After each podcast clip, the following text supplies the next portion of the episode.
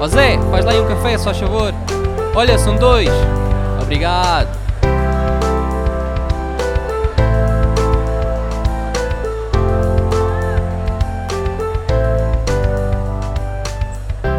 Mais um episódio do podcast Conversas de Café e hoje comigo tenho o Mento de Dornelas. Muito obrigado, Mento, por teres aceito o meu convite e espero não ter assassinado o teu nome. Disse bem, certo? Estava tudo ótimo. Bom dia, Ricardo. Está tudo bem? Bom dia. Olha, para começar, uh, o que é que preferes, PC ou Mac? Uh, eu acho Mac. Uh, Mac, sim, é o que nós utilizamos. E em termos de comida, pizza ou hambúrguer? Uh, acho que é um bocado pelo mood, mas se calhar um bom hambúrguer suculento consegue bater uma boa pizza. E neste momento, qual é a máquina fotográfica que estás a usar mais? Neste momento estou a usar uma Sony A7R3, se não me engano. 3, 4, 3. Acho que é 3. Não sei qual é que é. Acho que não é a última, é a penúltima, qualquer coisa nesse género. Então deve ser, deve ser a 3, que eu acho que a 4 é a última. Ok, então é 3 por enquanto. É daquelas coisas que às vezes não, não importa muito, não é? Desde que faça o trabalho. É sim, eu, por acaso eu acho que importa. É claro que acho que se nos formos focar no, no, mais importante, não importa, mas acho que quando trabalhamos ao detalhe acaba por ser uma ferramenta que, que acaba por puxar e, e pronto, e conectar um bocado mais as nossas ideias com, com o detalhe, que acho que é muito o que acontece na fotografia. Mas é engraçado porque por acaso eu agora estou numa fase em que eu estou a pensar mudar de Sony para Fujifilm para explorar mais os médios formatos. Um, acho que tem sido uma coisa que tem sido muito falada agora ultimamente e tem-me despertado aqui uma certa curiosidade. Sim, eu teria tocar nisso mais à frente, mas podemos já falar uh, um pouco sobre esse assunto. Tu então fotografas mais com full frame então? Não exploras muito o mundo ainda do médio formato? Não, é, já tive uma outra experiência, pronto, uma Fuji que me emprestaram um, e pronto, acaba por ser um bocado um mundo diferente um, e eu gostava se calhar pronto, de investigar um pouco mais porque achei que era, que era interessante de um filme bastante diferente e acho que pode ser, pode ser algo a explorar. Portanto, vamos ver o que acontece aqui para a frente. Claro, claro. E voltando um pouco atrás, Mendes, uh, faz uma breve apresentação de quem tu és, para quem não te conhece, e, e também o que é que tu fazes. Portanto, o meu nome é Mendes Ornelas, eu tenho 27 anos, uh, sou fotógrafo, realizador, trabalho muito em moda, publicidade, uh, um pouco fotojornalismo quando tenho tempo, e, e pronto, é um pouco assim, uma breve apresentação. Uhum. E quando, quando é que começaste a fotografar? Queres que eu te conte a história já toda? Bora, bora, temos tempo. Uh, mas começaste primeiro a fotografar ou a filmar? Então, pá, isto é, é uma história é bastante longa porque acaba de passar por vários pontos. E respondendo à tua pergunta, eu comecei, acho, mais a filmar. Mas pronto, só para enquadrar um bocado, se calhar, aqui a história toda. Pá, a primeira, primeira memória que eu tenho, não de fotografar, de filmar, mas de certa forma observar, pronto, um, observar se calhar um anúncio ou uma fotografia e tentar perceber um pouco mais como foi feita, foi quando eu devia ter uns 10, 12 anos. Eu lembro de estar lá à frente da televisão, pá, de ver assim um anúncio e vir-me à cabeça, pá, o que é que que é que é, como é que eles fazem isto, o que é que, que, é, que é preciso para isto ficar tão bonito, tão perfeitinho, ou até lembro perfeitamente uma parte de uma coleção gigante da National, da National Geographic, e eu folhar aquelas revistas e ver aquelas, aquelas duplas páginas com o anúncio da, da Volvo ou da Mercedes e, e pensar, pá, porque é que isto é tão, porque é, é tudo tão perfeitinho, é? e como é que, o que é que é preciso para conseguir fazer uma imagem destas? É claro que na altura era só um, um vago pensamento assim momentâneo, mas é uma coisa que eu sempre guardei porque sempre teve presente em mim essa, essa questão de como é que se faz e é engraçado hoje em dia contrastar isto hoje em dia com portanto, o que eu faço e lembrar-me quando eu estou num set ou quando, quando estou numa produção e, e pensar assim, ok, é assim que se faz, afinal. Uhum. e ver esse contraste entre o antes e o presente é, é gratificante e é interessante. Mas pronto, isso foi um pouco, não vou dizer, não, não, não puxou nada por mim na altura, mas é assim, se calhar o primeiro marco, digamos, que me conectou com, pronto, com, com este mundo audiovisual. Um, depois eu acho que tudo começou por causa do surf. Um, eu nasci na Bélgica, o meu pai é português a minha mãe é belga. Um, não é daí que vem o nome, o nome é 100% português. Isso acaba, quando eu digo okay. as pessoas dizem, ah, é por isso que te chamas Mendes. Não, não é mesmo português. Um, mas pronto, eu nasci na Bélgica e quando vim para Portugal com 6 anos, muito rapidamente a minha mãe belga, vinda a um país em que chove 70% dos dias, passou basicamente o verão inteiro na praia connosco e nós, eu, pronto, meu irmão, a minha irmã, pequenos com bodyboards, começámos a brincar nas ondas e fomos introduzidos ao surf. Foi um desporto pá, que mudou totalmente a minha vida e acho que muda a vida de qualquer pessoa que, que acabe por se cruzar com, com esse desporto. E, e pronto, e, pronto, as coisas foram evoluindo, fui crescendo e lembro perfeitamente. Eh, o surf acaba por nos levar um pouco para sítios menos explorados, sítios diferentes, horas e dias diferentes. E é muito normal nós termos uma falésia para procurarmos uma onda, fazemos isto na noite, vemos um nascer de sol, vemos um pôr de sol e acaba por nos expor a, a natureza, a situações de luz muito bonitas. E eu lembro que na altura um, sabe, tinha arranjado uma GoPro, era uma GoPro, acho que era uma imitação de uma GoPro, uma, não sei, mas era uma, uma câmera qualquer assim super básica. Um, e eu lembro de começar a capturar esses momentos uh, com, com a câmera e pronto, e depois deparar-me com um monte de imagens em casa e, e pensar, pai, agora o que é que eu faço com isto aqui? Pai, eu lembro que na altura, não sei se saquei o Premiere ou se, foi no Movie Maker, provavelmente foi no Movie Maker, acho ainda. Ah, comecei a tentar eh, colar aquelas imagens umas com as outras e, e foi uma coisa que instantaneamente me despertou prazer e, e curiosidade. E eu lembro que na altura pá, nunca fui uma pessoa com a veia artística, não, pá, não sabia desenhar, não sabia pintar, não, não, não tinha jeito de pintar música, portanto eu sentia-me tudo, tudo, sentia-me super longe basicamente das artes, digamos assim. Um, e pronto, pá, fui começando a brincar, a montar uns vídeos, a começar a, sacar um Premiere, a pesquisar, a, a ver uns tutoriais, como é que se fazia. Um, isso acabou por ser um bocado o primeiro capítulo que me ligou com, pronto, com, com estas artes multimédia. Ah, depois foi passando o tempo, é claro que isso sabe, foi uma coisa que foi ficando um pouco para trás, um, mas acabei por, pronto, com, com o passar da minha adolescência, alguns episódios fizeram que eu comecei a ficar mais uh, relacionado com o empreendedorismo, sendo algumas, tipo, algumas ideias, algumas empresas quando era mais novo, um, e isso despertou um bocado essa, pronto, essa chama de criar, passar uma ideia de papel para a realidade. Um, e na altura, pronto, fui para, fui para. Pá, tinha criado já tipo duas ou três empresas pá, nos meus 16 aos 18, mas pá, tinham falhado todas profundamente e sentia que faltava aprender alguma coisa para conseguir tornar uma ideia numa empresa sólida e que tivesse alguma estrutura que não fosse só pronto, um, uma coisa meio disfuncional que, que funcionasse uhum. de uma forma um pouco estranha. Um, e essas empresas, desculpa interromper, essas empresas uh, estavam também relacionadas com a fotografia e o vídeo ou não tinham nada a ver? Pá, não tinha nada a ver. A primeira, por acaso, estava relacionado com, com noite.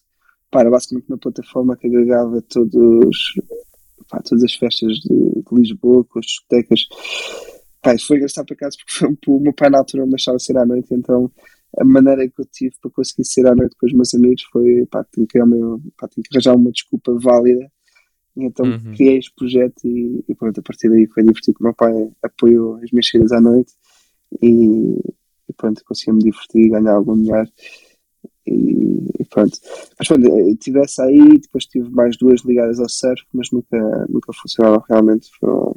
Pá, essa primeira, por acaso, até que na altura teve algum sucesso e acho que até hoje em dia já está outra vez a, a emergir outra vez, tenho visto aí algumas coisas, chama-se Wikinight, um, mas é engraçado porque depois eu vendi passar no ano e, e acabou por ganhar uns prémios passado 3 ou 4 anos na, na Web Summit, na primeira Web Summit, acho que ganhou, Engraçado. ganhou o prémio da empresa mais inovadora do ano pela SAP. Quando eu lembro de ver isso, eu ficava assim, ah, pá, afinal não era assim uma ideia assim tão má. Sim, uma ideia tão descabida. Exatamente. Uh, mas pronto, um, pá, senti que tinha que consolidar um bocado as minhas bases e na altura estava procurando um curso que fosse rápido, que fosse muito prático uh, e que me ensinasse pronto, a, a, base que eu gostava de aprender e acabei a ir para o IAD. Um, pá, achei a faculdade brutal, muito, muito porreira. para, para a malta que, que, se quer envolver, quer aprender realmente, acho que é um, um sítio que nos oferece essas competências. Um, acabei por tirar marketing e publicidade, que estava mais ligado com esta área de, de conseguir estruturar uma coisa, de poder vender uma ideia, de construir uma ideia. Um, e durante esse curso fui introduzido a uma cadeira. Eu estava a pesquisar aqui no podcast para ver se conseguia encontrar o nome da cadeira, que acho que era Laboratório de Audiovisuais e Produção Multimédia. Uhum. E pronto, eu lembro que tivemos um professor que pronto, o projeto final dessa cadeira era fazer um, um, um filme. Um, e eu tive o professor que, pá, foi se calhar o, o, que despertou um bocado pronto, todo este, este acontecimento profissional uh, que nos disse pá, que nós não precisávamos comprar uma câmera para fazer o projeto, que a qualidade, entre aspas, da, da imagem não ia influenciar nada, dizer que nós podemos gravar com os telefones, mas que, pronto, se nós já tivéssemos algum interesse em fotografia ou em vídeo, que era uma boa altura para investir na máquina. E eu já estava com esta coisa do, do vídeo um bocado aqui na orelha, e então, na altura, pronto, consegui comprar uma máquina, acho que, aliás, foi o pai que me ofereceu uma máquina na altura, um, e quando com essa máquina consegui lá fazer o filme e comecei a tirar umas fotografias, levar a máquina para todos os lados, e, e é engraçado porque pronto, as professoras teve um papel fundamental porque de certa forma ah, puxou um bocado por, por nós, por mim. Um, pá, eu lembro que na altura ele ficou super, super feliz com, com o resultado final do, do filme que nós tínhamos feito para o projeto. Um, pá, se não me engano, não sei se eu sonhei com isto ou não, mas ele tinha, tinha sido um dos melhores filmes que eu já tinha visto na vida. um, e pronto, e a máquina começou a, a, seguir um bocado o meu dia a dia e foi muito aquele percurso que a gente passa por, por esta área, começa a ter, que é pá, pesquisar o máximo possível.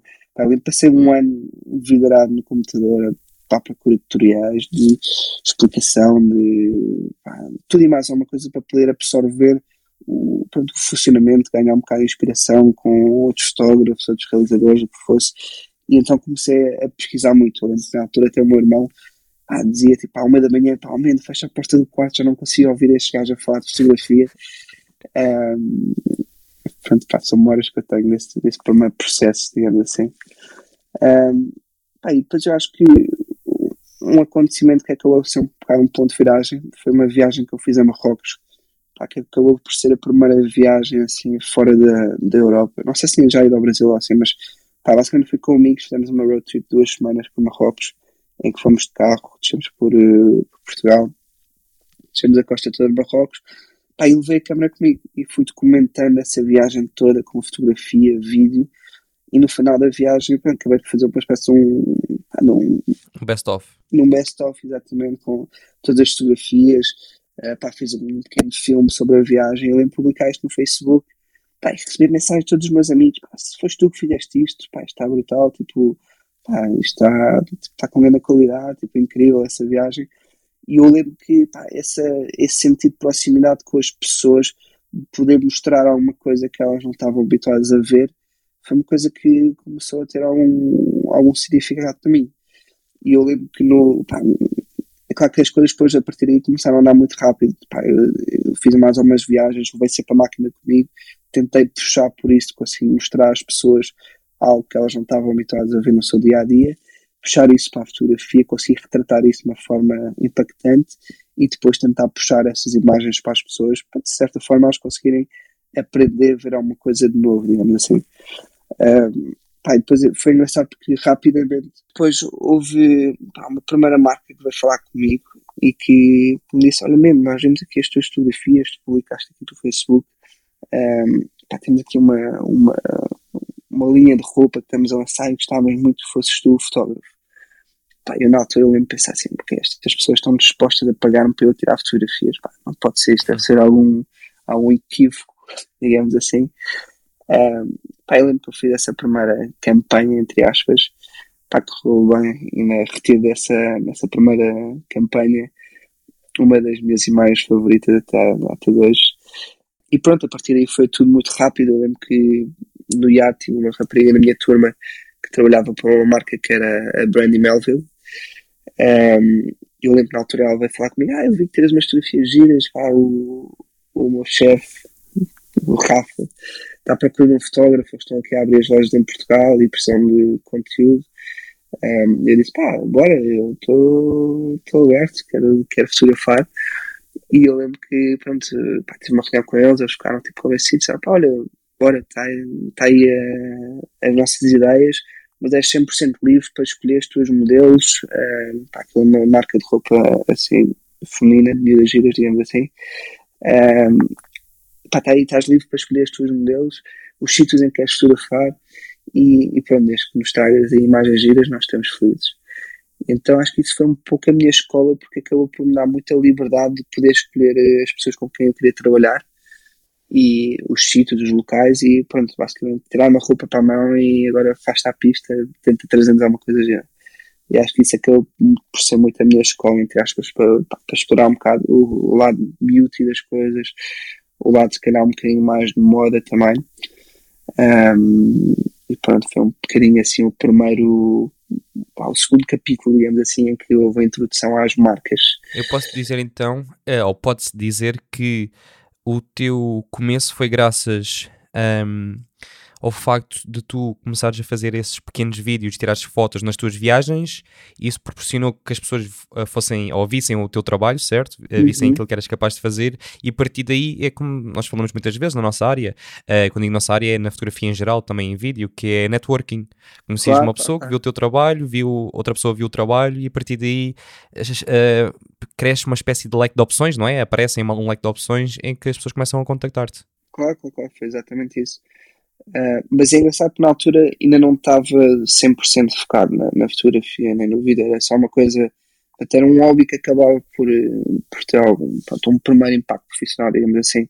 Até porque na altura estava, estava 100% focado, tinha acabado a faculdade e estava sempre 100% focado num projeto que eu estava a desenvolver, que era um, uma espécie de um glamping resort uh, ligado ao surf, à natureza, Pronto, eu estava há um ano maluco a desenvolver um business plan, tipo, a arranjar investidores. Um, pronto, as coisas até estavam a todas para a frente. Pronto, era um sonho que eu já tinha, já tinha de há alguns anos abrir um projeto desses. E, e a poucos meses do, do lançamento faltaram-nos umas licenças, perdemos o timing, então teve que congelar o projeto. E de um dia para o outro encontro-me em casa, frustrado, sem nada para fazer, sem trabalho, sem ah, sim, não sei nada para fazer. Uhum. E eu começo a pensar um pouco, pá, o que é que eu faço, o que é que eu faço? Será que pá, procuro trabalho na área de marketing e publicidade? Será que, pá, que eu explorei este lado da fotografia do vídeo que na altura não tinha um potencial grande o suficiente para mim para eu achar que podia ser uma boa janela de oportunidade.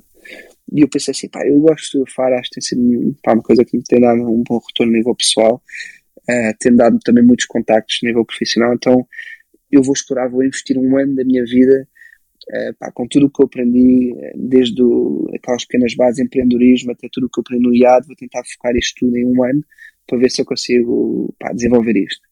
E então acabei por aplicar então, durante, durante esse ano tudo o que eu sabia para tentar crescer o mais rapidamente possível. Pá, e o que eu fiz foi basicamente desenhar uma estratégia, ok, onde é que eu estou, onde, é onde é que eu quero chegar, tenho que tentar perceber o que é que é o mercado, pá, até lembro de comentar com os meus amigos, estávamos, pá, assim, uma noitada no, no carro, a chegar a casa, e eu dizia, pá, malta, olha, pá, abandonei o projeto do Surf Camp agora temporariamente, eu vou me dedicar à fotografia, pá, quer ver se daqui a um ano estou aí, tipo, a fazer grandes campanhas, pá, acho que, acho que é isto que quero fazer agora.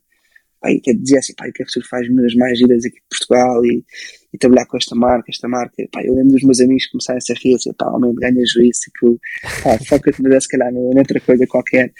Uh, pá, que isso não deve ser assim tão fácil. Um, e, e, pronto, começou aí a minha jornada de, batalha para dizer, ok, tenho que desenhar uma estratégia, tenho que encontrar uma nicho, ou que tenho que começar a trabalhar com, com certos clientes. Um, pá, e a primeira coisa que eu fiz foi, ok, tenho que perceber se isto realmente é uma coisa que é viável ou não. Um, pá, tinha um, um amigo, uh, uns pais dos amigos meus, uh, que, era, pá, que é um grande fotógrafo, uh, o Ivo Caloarte, e eu lembro que, pá, que ouvia muito falar dele como, pronto, quando estava com, os, com, esses meus amigos, com os pais desses meus amigos, um, pá, comecei a pesquisar um bocado sobre o trabalho dele. Ele trabalhava com pá, as maiores marcas, fazia as maiores campanhas, Uh, fui bater à porta dele, tipo, ao estudo dele, e disse: Olha, meu nome é Mendes, pá, sou, sou, pá, tu começavas na fotografia, no vídeo, pá, e, e gostava de saber pá, como é que isto funciona, tipo, há mercado, tipo, agora com os telefones, será que isto é uma coisa que tem, tem futuro? Pá, gostava de apostar nisto aqui, pá, eu acho que ele gostou da minha atitude, e disse, pá, ele respondeu às minhas perguntas todas e disse, olha, se quiseres, pá, aparece aí e ficas aí a, a assistir à próxima produção que nós tivemos. E pá, porra, tipo, e então passou-se assim um, dois anos, tipo, fui acompanhando assim um bocado o que ele ia fazendo, estava envolvido na, nas produções que ele ia tendo e eu houve um bocado um clique disse, ok, é isto que eu quero fazer, eu, pá, eu quero ser também realizador, quero estar eh, a fazer eh, publicidade, quero estar a trabalhar com moda, acho que pode ser uma boa saída. Pronto, e então passei um ano com ele, um bocado a aprender, foi um bocado um tutor, digamos assim, um, e depois chegou uma fase em que pronto, já tinha algum, pronto, alguma cadência de trabalho a regular com várias marcas, já estava a trabalhar, nesse primeiro ano já estava a conseguir trabalhar com, com as principais marcas internacionais, digamos assim, em campanhas mais pequenas, um, mas depois do primeiro ano senti que, que, o objetivo estava cumprido, que eu tinha conseguido pá, chegar aos objetivos que eu tinha traçado e disse, pá, vou fazer mais um ano para ver onde é que isto vai dar. Pá, vou deixar esta ideia do surf camp e o resto em stand-by, depois logo se vê. Pá, e as coisas foram continuando a evoluir, fui, fui conseguindo chegar a clientes cada vez maiores, até que o ano passado, ou há dois anos, pá, foi mesmo no início da pandemia. Um, 2020, no início de 2020. Ah, sim, porque na altura, vou-me lembrando agora um bocado dos, dos passos todos. Um, ao mesmo tempo que eu trabalhava com essas marcas todas, uh, pá, consegui adotar um bocado um lifestyle em que eu estava sempre a viajar de um lado para o outro, pá, acabar por conseguir conciliar bem as coisas umas com as outras. Um, e, e pronto, e passei três anos a, pá, a dar umas voltas ao mundo. Um, e, e pronto, quando chegou a pandemia, eu senti que que havia, pronto, que as coisas iam abrandar a nível de viagem, se calhar não, não ia dar para continuar a viajar daquela forma, então decidi, acho que está na altura de dar o, o passo seguinte, pá, que é consolidar um, um bocadinho uma estrutura maior, é dizer, não ser só eu com uma câmera, mas a ser eu com uma equipa, com um espaço, com, pá, com, com pessoas, o que seja. E então lembro que na altura um, outro amigo meu que pronto, nós já tínhamos trabalhado juntos em algumas campanhas e acabámos por, por dar-nos muito bem estava de saída de outra produtora e eu lembro que, pá, falámos os dois, olha, eu disse olha, eu gostava de, de abrir um, uma coisa mais séria, fazer uma produtora, pá, ter uma coisa mais consolidada, tentar batalhar para campanhas maiores. Um, ele disse, pá, estou a procurar exatamente a mesma coisa. Eu disse, olha, bora tentar agora nesta altura de pandemia, uh, pá, fazer alguns trabalhos juntos, tentar criar aqui alguns projetos. Agora que há tempo que não há campanhas, digamos, oficiais a correr, para criar aqui alguns projetos pessoais para ver se, se há uma boa sinergia. Pá, acabámos por aproveitar aquela, aquelas semanas, aqueles meses em que Lisboa estava deserto para conseguir filmar nas ruas de Lisboa. Pá, foi, foi uma altura engraçada em que, em que explorámos este lado portanto, atípico da cidade. Uh, pá, acabou por haver uma, uma sinergia muito boa que se criou entre nós é quando, pronto, quando acabou aquela primeira fase da pandemia, quando já estava para começar a filmar outra vez com, com as produções, acabámos por mostrar os trabalhos que nós tínhamos em stand-by que tinham ficado para trás antes da pandemia. E, e pronto, e, e hoje em dia tornámos sócios, uh, o Filipe do Canto, tornámos sócios, montámos a nossa, a nossa produtora, que se chama The End, um, e pronto, estamos aí na na luta entre as outras produtoras, entre as campanhas, entre tudo o que acontece neste mercado louco. Um, e pronto, isso foi mais ou menos a, a, história. Vocês conseguiram aproveitar aquele momento mais calmo para também, como tu disseste, e bem, fazer publicidade e filmar certos conteúdos que vocês, se calhar, de outra forma não iam conseguir. Souberam aproveitar uh, uma situação má, não é? para a vosso favor, o que eu acho interessante. Claro, eu, pá, eu lembro que as pessoas estavam muito assustadas. Pá, eu sempre fui um bocado cético com essas coisas e pá, na minha cabeça, se eu não tivesse em contato com outras pessoas, se eu tivesse pronto, a ser socialmente responsável, digamos assim, não tentar passar o vírus, mas poder ao mesmo tempo aproveitar uma coisa que é 100% atípica para, para desenvolver o meu trabalho, pá, achei, pá, bora, acho que isto não vai acontecer assim tão cedo e se calhar da próxima vez que acontecer pode ser em proporções mais graves, uma guerra ou o que seja, portanto Sim. acho que temos que estar aí para, para aproveitar estes cenários. E pronto, e acabámos por filmar uma espécie de uma, de uma curta uh, nas ruas de Lisboa. Foi correto. Bom, olha, parabéns, parabéns por essa iniciativa e gostava de voltar só um pouco atrás, porque quando tu começaste a, a fotografar e a filmar, uh, como é que tu fazias o teu pitch, como é que tu conseguias vender se não tinhas, neste caso agora já tens uma produção, já tens imenso portfólio, mas se calhar quem está a ouvir isto pensa agora, ok Mendo, agora para ti é fácil, porque tens este conteúdo todo, uh, mas como é que tu, por exemplo, tu mencionaste que começaste a trabalhar com algumas empresas, como é que esse processo era? Uh, as empresas contactavam-te porque viam o teu trabalho, tu é que ias lá, um, ehm, como é que surgia esses, esses primeiros trabalhos? Pá, é, Através é, de agências também? É engraçado porque, assim, quando eu comecei a fotografar, foi tudo muito rápido, como eu disse, pá, em, sei lá, em dois meses depois de eu ter decidido, ok, vou apostar na fotografia a sério, pá, tinha marcas já consideráveis a vir a falar comigo. É claro que não eram as campanhas principais, mas havia alguma logística, havia algum know-how que era preciso ter, que eu na altura não tinha. Pá, eu lembro de estar sentado em mesas daquelas grandes, tipo, pá, com as cabeças todas das empresas, ou agências, ou o que fosse, eles dizerem pá, man, tipo, a fazer o pitch da ideia eu só pensar, pá, eu não percebo nada que estes gajos estão a dizer. um, pá, mas eu nunca tive medo, eu sempre fui uma pessoa que, pá, que olha, não sei, eu vou aprender e vou, vou conseguir fazer. Uh, portanto, eu nunca tive medo e acho que, pá, que uma pessoa não pode ter medo. Acho que uma pessoa, se estiver à espera de saber tudo para poder fazer alguma coisa, acho que uma pessoa vai perder muitas oportunidades. Então, para mim, foi sempre, pá, bora, e eu lembro de estar à mesa com, pá, com, com essas pessoas todas, pensar, bem, ok, então quando chegar a casa tenho que fazer aqui o meu trabalho de casa, perceber o que é que, o que, é que eles estavam a falar, mas na altura dizia assim, bora, bora, pá, parece-me ótimo, vamos a isso, acho que é 100% fazível. Um, pá, correu sempre bem, nunca tive qualquer, qualquer tipo de problema, por acaso. Um, portanto, acho que sim. Sim, e por exemplo, eh, nessa altura, eras tu já tinhas de planear tudo, eles eh, davam-te liberdade criativa, que eu sei que tu mencionaste há pouco, que algumas empresas davam-te liberdade criativa. Eh, hoje em dia isso ainda acontece? Como é que é mais ou menos o teu dia?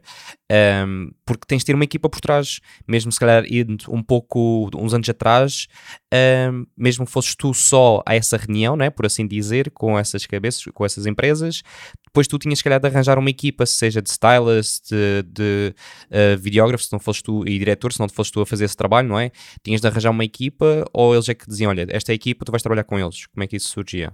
É assim, na altura, como eram campanhas mais pequenas, não eram campanhas principais, era mais, digamos, quase conteúdo para as redes sociais, uh, não havia muitas exigências. A dizer que eu, na altura, era muito aquele one band man, estás a? Eu pá, fazia tudo, filmava, fotografava, fazia pré-produção, produção, pós-produção, eu assumia todos os passos da, da do processo. Um, é claro que acho que é bom porque uma pessoa acaba por aprender um, e ganhar skills em todas essas, em todas essas áreas uh, que acaba por ser importante hoje em dia para uma pessoa também ter essa perspectiva geral das coisas. Hoje em dia, é claro que as coisas são um bocado diferentes, então vamos trabalhar as principais campanhas das marcas, que já requer outra, outra estrutura, requer uma equipa, como é óbvio, requer fazer uma, uma boa preparação para cada campanha. Um, então, hoje em dia já trabalhamos com uma equipa pá, grande, chegamos a ter nas produções maiores já tivemos lá 20 pessoas, 25 pessoas envolvidas, 30 pessoas, se calhar. Um, e pronto, então já é um processo totalmente diferente, não é? Dizer que cada pessoa acaba por ter o seu papel uh, na produção e, e, pronto, e a partir daí uh, cria-se. Mas claro que hoje, hoje em dia eu, eu sinto que estavas-me a perguntar a nível de criatividade como é que é.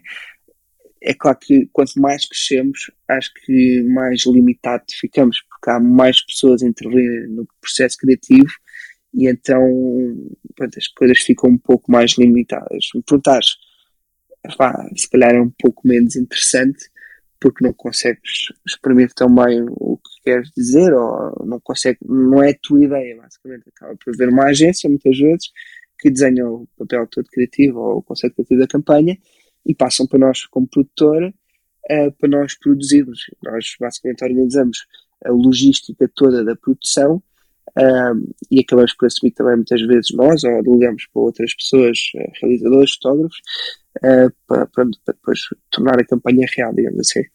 Uh, mas sim, é um processo interessante.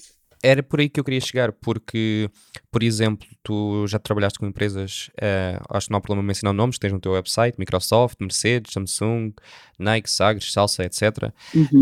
Um, e o que eu penso é, quanto maior for a empresa, se calhar mais limitações irás ter em termos de criatividade, porque eles querem aquilo, ponto final do parágrafo. Não podes, se calhar, fugir muito à ideia de, de certas empresas, certo? Certo, eu acho que há campanhas e campanhas, a dizer que há campanhas que são mais abertas e há campanhas que são mais fechadas. Mas sim, essas mais fechadas é aquilo e tem que ser aquilo, é dizer que aquilo, aquilo que chega às nossas mãos é aquilo que vai ser no, no final, não vai haver muita margem para, para mudar muita coisa. Uh, portanto, sim, nesse sentido, sim. E, por exemplo, nesses trabalhos, não sei se fazes ambos os serviços, fazes fotografia e vídeo. Se o fazes, como é que consegues gerir isso em termos de tempo? Porque tu és só uma pessoa, certo? E se, se, tu és o fotógrafo e também o diretor, como é que consegues conciliar ambas? Então, o meu sócio é, ele é realizador. Ele, ele por acaso não faz a parte da fotografia. Eu acabo por fazer os dois. Portanto, o que nós fazemos quando é uma campanha, é um filme grande, um, acabamos por fazer uma realização em conjunto. Ou ele realiza e eu assumo a parte da direção de fotografia, que é uma coisa que eu tenho gostado de fazer ultimamente um, quando é, são campanhas um pouco mais pequenas, ou se a campanha tiver uma vertente de fotografia, eu sou uma parte da fotografia, ele faz a realização enquanto temos um diretor de fotografia, por exemplo.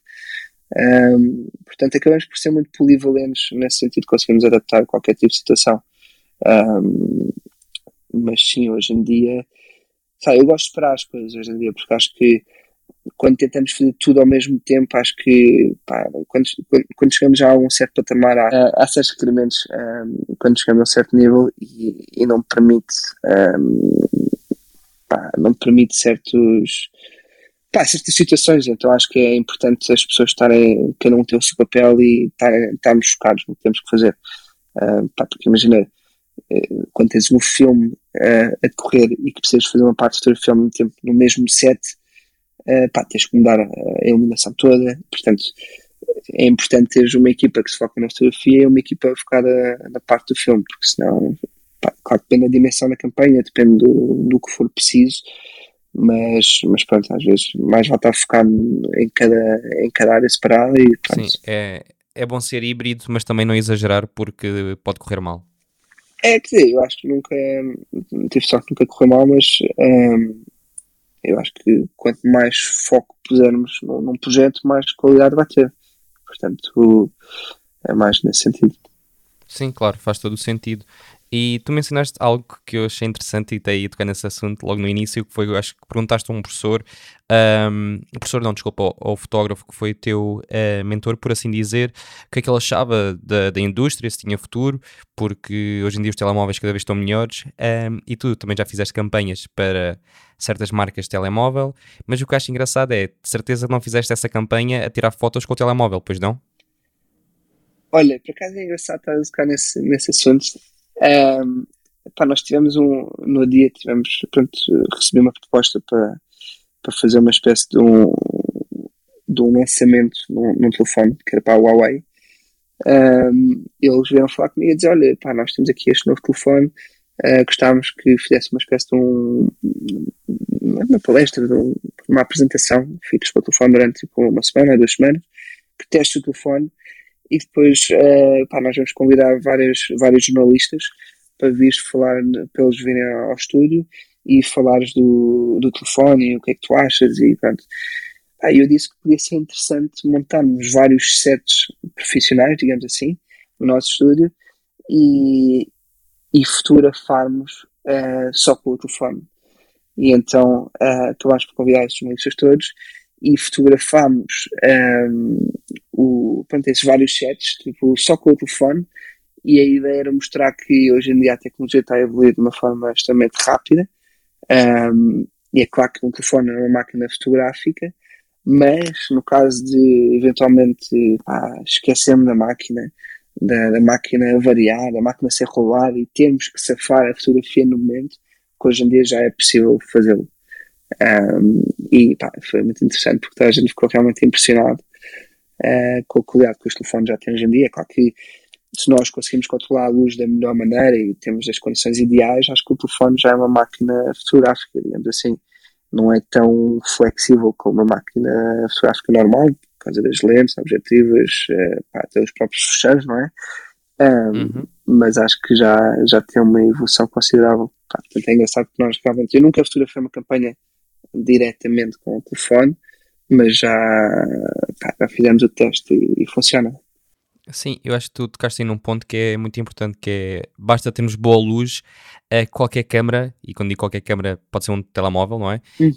Um, consegue capturar boas imagens, seja foto ou vídeo, desde que haja boa luz, eu acho que dá para dar a volta ao problema. Eu estou tocando neste ponto porque tu, eu sei que tiveste essa experiência e também obrigado por partilhares aqui com os ouvintes um, e gostava também de saber a tua opinião pessoal sobre o, o futuro por exemplo, da área que tu trabalhas, que é a área mais comercial. Um, eu tenho uma opinião e posso dizê-la depois se quiseres, mas uhum. uh, eu ouço muitas vezes o pessoal dizer: Ah, isto é uma área complicada, ou sempre, basicamente em todas as áreas, se formos bem pensar da foto e do vídeo, que, que vai mudar, que se calhar vai haver menos trabalho. Um, qual é a tua opinião sobre isso? É assim, acho que há aqui vários pontos a salientar.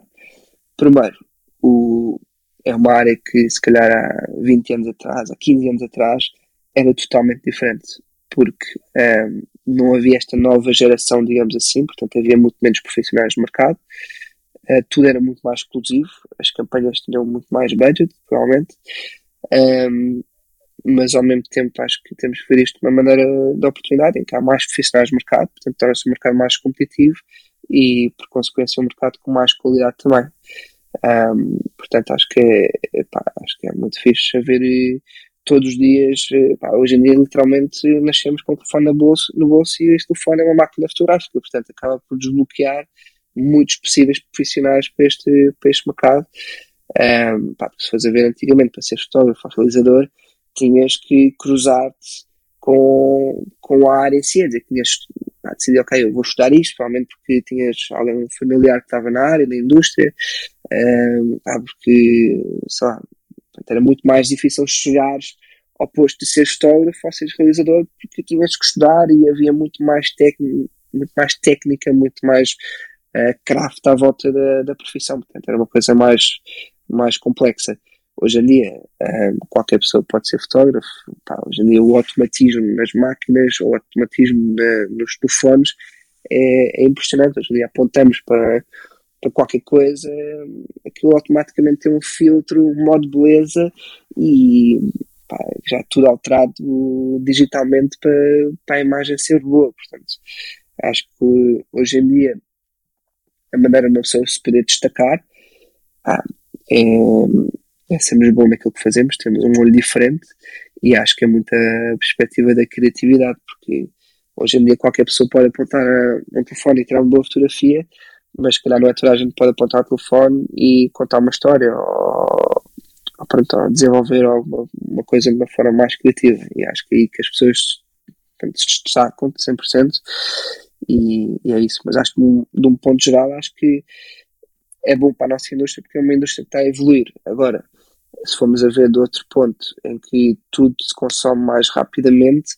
em que cada vez há menos, uh, ou, aliás, cada vez mais o dinheiro é repartido por várias peças, por vários vídeos, por, vários, por várias fotografias, até que a quantidade aumenta e provavelmente a qualidade também diminui um pouco. Uh, portanto, é um pouco um mix feelings. Pá, acho que vai sempre haver as peças principais que vão ter budget e vai haver cada vez mais menos budget, que vai permitir haver mais pessoas a entrar no mercado. Ah, portanto, eu não sei qual é, é o futuro, mas acho que para as pessoas que se focam criativamente, acho que vai sempre haver um espaço. E é bom, porque acho que cria mais competitividade. Portanto, de forma geral, acho que é um sim e um não ao mesmo tempo. Mas acho que, pronto. Sim, eu nisso concordo contigo. Estavas também a mencionar de haver aquelas. Um ehm, peças maiores, não é? Aquel, aqueles, uh, aquelas produções maiores e vai haver produções mais pequenas, porque as empresas sabem que se não publicarem algo uh, hoje, amanhã, no dia a seguir, que as pessoas uh, não é que se vão esquecer da marca, mas se a marca não estiver presente, não tem tanto impacto. E eu acho que isso aí é algo que às vezes alguns dos nossos colegas esquecem-se, que é, ah, se calhar vai haver pouco trabalho no futuro. Eu não acho que, vai, que haja menos trabalho. O que eu acho é, como tu disseste, o que pode acontecer é haver menos, ou os orçamentos serem mais baixos por eles terem de investir tanto ou em maiores quantidades em, certos, uh, em certas campanhas, uhum. como tu disseste. Porque as empresas, na minha opinião, vão, vão é, é fazer mais campanhas. Porque se hoje em dia não estás presente no Instagram, Facebook, no TikTok uh, e mil e umas redes sociais vão aparecer, em sites, na televisão, seja onde for, um, ehm, as pessoas deixam de seguir. Vamos ser sinceros, tu disseste que tens 27 anos, certo? Uhum. Um, a geração mais nova, se calhar dos 25 para baixo, eles estão todos no TikTok hoje em dia. Uhum. Um, essas marcas não começam a publicar conteúdo lá, pá, essa, geração mais nova se calhar não vai querer usar Nike, usa se calhar New Balance, por exemplo. Uhum. Percebes? Não, claro, claro, claro eu, eu acho também que, como tu disseste, acho que hoje em dia, vemos, vemos se calhar há 20 anos atrás, era muito caro produzir, dizer, fazer fotografia, fazer um, principalmente filme, uh, vídeo, uh, era muito caro. Tinha fazer um, um, vídeo com um gajo, uma câmera, isso não existia. Antigamente era preciso uma equipa, era preciso luzes, era preciso tudo e mais alguma coisa. Portanto, o investimento que havia para fazer um, um vídeo era gigante e só certas marcas é que podiam pagar esse tipo de produções. Hoje em dia, qualquer marca, qualquer marca, pode pagar um vídeo. Então, torna o mercado maior, a dizer que há mais procura e, consequentemente, também há mais oferta. O material hoje em dia também é muito barato, digamos assim, entre uhum. aspas, que é claro que o material é caríssimo, mas é muito. Aliás, o que nós conseguimos fazer com um certo valor é impressionante. Se formos a ver, se calhar há 10 anos atrás, pá, um exemplo simples, pá, os gimbals foram uma coisa revolucionária. Antigamente queres fazer um, um shot, pronto, um traveling, pronto, em que tudo é, é calmo, tinhas que meter pá, uns carris no chão com uma dolly e dois gajos a empurrar, um gajo em cima da cama, um assistente, pá, tinhas de ter ali pelo menos sete pessoas envolvidas para conseguir fazer aquele shot.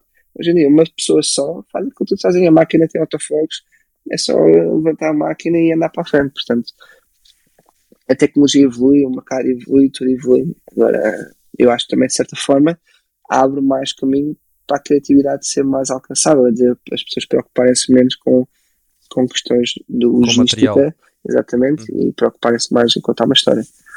Sim, sim, é isso. E usando o exemplo do gimbal, tens os drones também. Eu lembro perfeitamente quando apareceram os primeiros DJI, os Phantom, que eram caixas gigantes, quadradas, e os drones brancos e agora são os Mavics são super pequenos. Claro ah. que há pessoas que usam depois, há vários tipos de drone, não é? Mas esses aí já têm boa qualidade. Um, é, nem é preciso pensar nos drones, basta pensar que antigamente para fazer um shot aéreo precisavas de um helicóptero. Sim, por aí. É mais por aí. Só por aí. E também, tu no início, e falando para terminarmos na parte da, das câmaras, tu mencionaste, por exemplo, que estavas em olho nas Fuji de médio formato. Uhum. Isso é outro exemplo. Antigamente, se quisesse uma médio formato, gastavas no mínimo dos mínimos 10 mil para cima. Uh, hoje em dia já tens Fujis que são 5, 6 mil. Uhum. Um, acho que por aí também mostra, e é bom para nós, como tu disseste, é, opa, tem o seu lado bom e o seu lado mau, como é óbvio, uhum. mas uh, eu acho que aqui o foco, e também gostava de passar essa mensagem, é focarmos mais na parte da criatividade, como tu disseste, contar uma história e não apenas no material, porque hum, também gostava de saber a tua opinião, tu mencionaste que tens um, uma, uma Sony que é full frame, não sei se alguma vez alguma empresa uh, mencionou algum requisito em termos de material, se tinha a ser uh, uma câmera de cinema, uh, médio formato para foto, alguma vez houve esses requisitos ou normalmente não há? depende, porque há, às vezes há requisitos, mas também a situação é muito fácil de contornar. Hoje em dia nós alugamos muito material também quando é preciso, depende do nível das produções, depende do, do que é que é o requisito.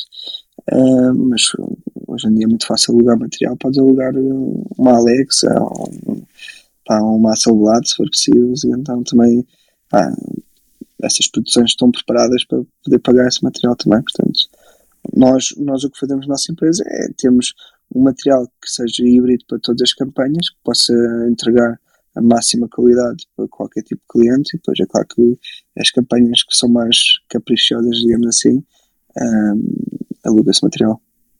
Sim, sim, mas eu queria, se não te importares de partilhar, por exemplo, as empresas exigem certos tipos de ficheiros, por exemplo, precisamos de 4K ou 8K ou algo do género, ou eles não costumam mencionar isso?